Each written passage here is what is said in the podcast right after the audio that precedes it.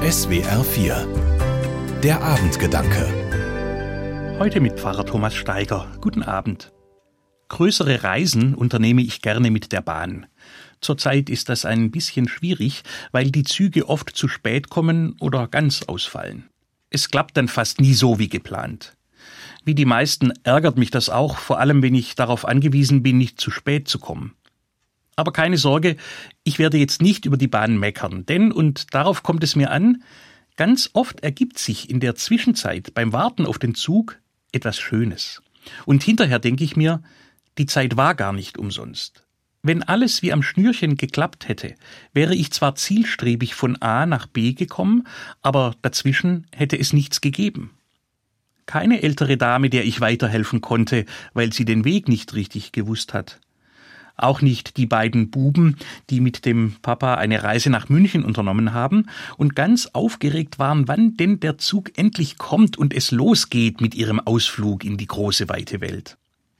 Besonders schön war letztens die Stunde mit einem jungen Pärchen, die wie ich in der Bahnhofshalle warten mussten. Sie waren aus Kanada und für zweieinhalb Wochen in Ferien unterwegs und zum ersten Mal in Europa. Ich konnte Ihnen gleich weiterhelfen mit ein paar praktischen Tipps, nach denen Sie mich gefragt hatten. Und ziemlich schnell haben wir uns dann erzählt, wie es in unseren Heimatländern zugeht, was uns gerade beschäftigt in der Politik und im Zusammenleben der Gesellschaft. Am Ende waren wir in kurzer Zeit so vertraut miteinander geworden, dass wir ein Selfie gemacht und uns herzlich verabschiedet haben. So etwas, so ein Zufall, so eine schöne Begegnung das ergibt sich nicht, wenn man es eilig und einen festen Zeitplan hat. So etwas kann man nicht planen. Es entsteht zufällig, spontan.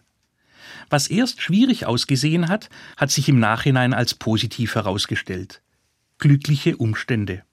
Weil ich dann gute Laune hatte und zufrieden war.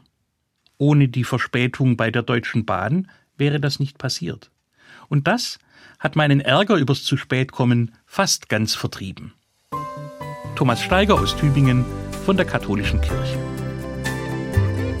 Die Abendgedanken können Sie auch jederzeit nachlesen und nachhören.